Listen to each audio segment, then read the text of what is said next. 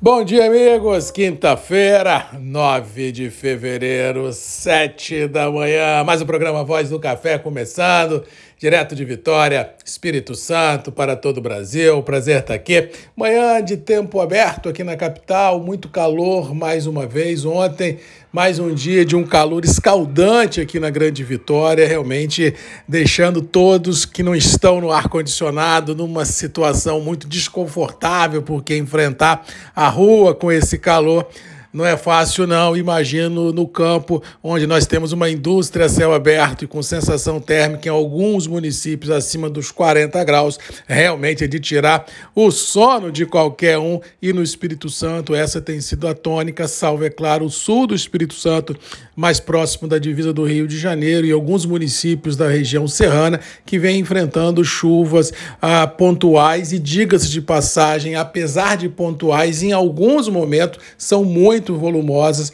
trazendo realmente preocupação e estresse aos municípios ou às localidades por onde essas tormentas passam.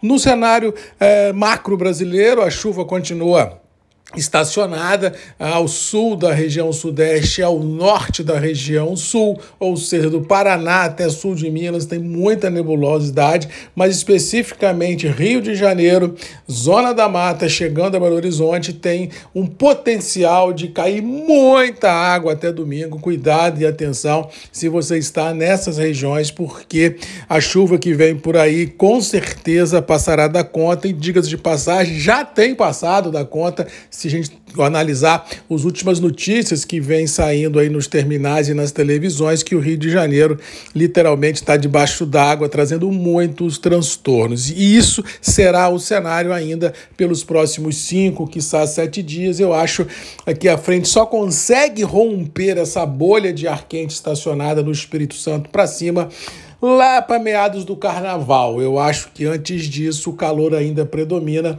e deixa todos todos ah, bem ah, estressados. Com relação aos mercados, ontem foi um dia mais ou menos previsível. Nova York e Londres realizaram lucros das recentes altas presenciadas, mas o importante é que o espaço macro de trabalho continuou a ser consolidado, não houve nenhuma ruptura no atual intervalo e mesmo com dólar namorando os 5,20 em função de declarações estapafúrdias em Brasília do novo governo com relação à política fiscal, à troca de comando do Banco Central, dos BRICS, realmente uma coisa assim meia doida, sem nenhuma razão para isso acontecer no curto prazo. Eu acho que o, o momento nacional seria de distensionar a corda e não tensionar a situação, porque isso só vai trazer dor de cabeça cabeça a tudo e todos, mas, como diz o outro, a questão lá em Brasília não é simples e a gente tem que, pelo menos, acompanhar ao largo o que está acontecendo, mas tendo a percepção de que há prevalecer essa bateção de cabeça, essas conversas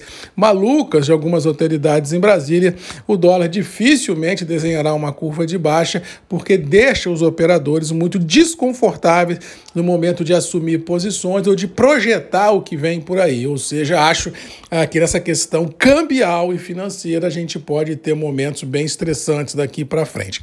Na geopolítica, não houve assim nenhum fato novo contundente, o mais do mesmo prevalece. Rússia e Ucrânia, mal-estar entre Estados Unidos e China depois que os Estados Unidos derrubou um balão espião chinês em solo americano. Ou seja, a, a sensação é que por lá, bem ou mal, as situações já estão mais ou menos precificadas, não tem uma luz no fim do túnel, mas pelo menos não tem nenhum fato novo contundente que tivesse força suficiente para romper. Ou seja, temos um quadro financeiro global globalmente falando estabilizados, uh, oscilando em pequenas altas e pequenas baixas, muito mais em ajuste de posições em aberto no mercado dos grandes operadores do que uma tendência pré-definida para alguma coisa. As commodities agrícolas continuam a ter uma pegada interessante. Chicago ontem trabalhou positivo, tanto milho quanto soja quanto o trigo trabalharam em alta em função de relatórios uh, do SDA uh, analisando produções americanas e globais e isso deu um tom muito interessante porque se essas commodities também puxam,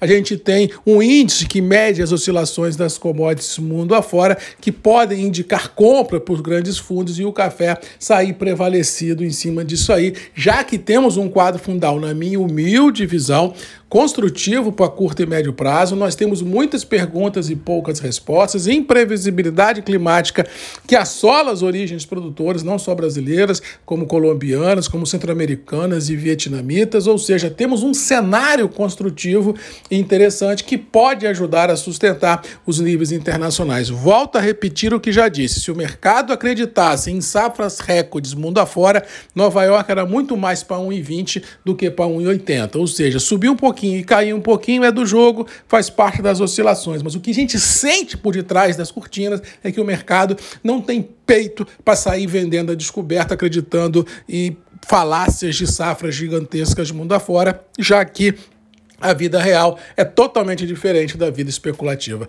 Acho que vamos ter 1,23 com níveis internacionais nas bolsas internacionais, mais ou menos do que estão sendo apresentados, e dólar vai depender da bateção de cabeça no Brasil. E, por tabela, os preços internos do café, que são formados em função de um tripé de bolsa, dólar e demanda, tem todo o potencial para sustentar o atual intervalo. E, quem sabe, dependendo do mercado de clima, quando chegar no Brasil a safra brasileira, um potencial de melhora no curto prazo, se houver a chance de algum sinistro climático. No mais, vamos ficando por aqui, desejando a todos aí uma boa quinta-feira. Lembrando que daqui a uma semana praticamente é carnaval, muitas empresas param quarta-feira e só voltam depois do carnaval, ou seja, o mês já começa a dar aquele adeus bem singelo a todos os operadores e dificilmente ocorrerá uma grande mudança neste cenário. Um abraço a todos, boa quinta-feira e até amanhã às sete comigo, Marcos Magalhães, Voz do Café, Grupos e Redes MM. Nós temos o um encontro marcado aqui. Um abraço e até lá. Tchau!